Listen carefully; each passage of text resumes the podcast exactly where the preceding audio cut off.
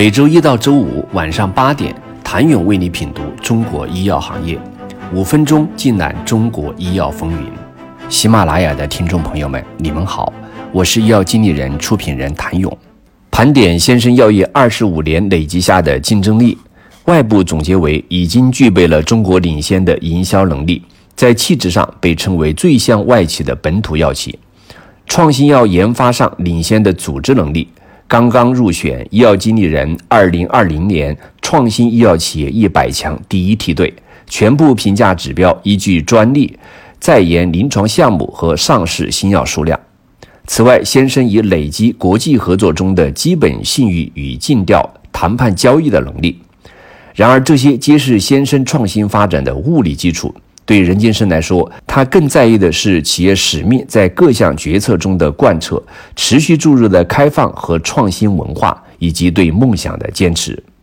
传统的药物创新就是某一个制药公司成立自己的研发部门，引进外部优秀人才，给研发部门专门的研发预算，既鼓励公司自主研发，也不排除和外面合作。研发成果、专利都属于公司。各制药公司的研发模式、组织形式大同小异，效率不高，市场化程度不够。任建生要求先生团队必须用更开放的方式和创业的心态，必须有敢于挑战传统的气魄和长期奋斗的精神。先生要建立一个开放式的药物创新平台，融汇研发项目、研发资金、研发人才资源。从百家汇到上海和波士顿创新中心，皆是这个开放逻辑的产物。任金生要求先生团队，创新药研发和 BD 必须以有创新能力的科学家为中心，这是稀缺资源。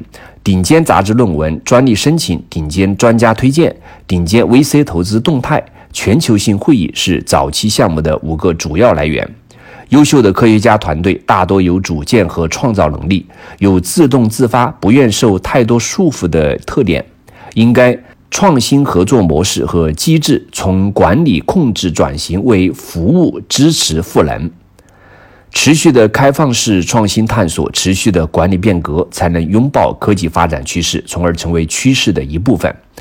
大多数民营企业发展到一定阶段、一定人数的时候，会经历一个平台期，组织活力下降，竞争力衰弱，奋斗精神会被稀释，这就需要大力度的纠错修正，需要有一个不断否定自我的过程。反熵增是任晋生在组织进化中一以贯之的底层商业逻辑。医药行业过去的日子太温暖，所以过冬的时候心理准备不足，或者说没有任何准备。整个行业已经启动了全面洗牌。原来大家认为这个过程是循序渐进的，现在看来优胜劣汰将大幅提速。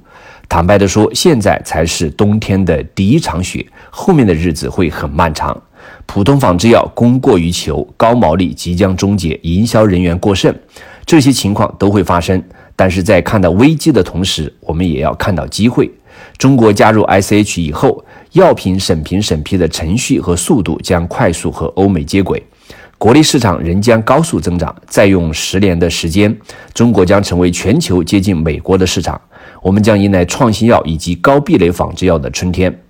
展望未来十年，任建生料定生命科学领域一定会精彩纷呈，今天难以想象的奇迹将会接踵而来。巨大的市场需求和监管政策改革，吸引着更多资金、更多人才汇聚到这个领域。新一波生命科技的创新浪潮正在酝酿、累积能量，即将奔涌而来，势不可挡。与大趋势相对应的一批中国企业也将崛起为极具竞争力的公司。任建生认为，过去的十年，企业分为优秀、良好、合格、不合格四类，但是未来的企业只有两类：要么赢，要么输；要么是杰出的成功者，要么是被淘汰或者被淘汰的失败者。任建生发问：未来的黄金十年，我们应该用什么样的思维和战略来应对？他认为，必须持续强化共同的使命和愿景，更加坚定长期的创新战略选择，用制度和行动来贯彻价值观。出席先生上市仪式，最令我震惊的是，二零二零年我听到先生年轻一线员工私下的悄悄话，竟然和十年前我听到的一样。他们最兴奋的是自己的直线领导有激情、有梦想，特别投入。十年前我都吓了一跳。如果一家公司的任何层级领导让员工觉得没有梦想和激情，那该是多么可怕！最伟大的奋斗是人民战争，超限战的核心力量是共同的梦想铸就的。英雄不靠甜美滋养，他每天只是自己的心。谢谢您的收听。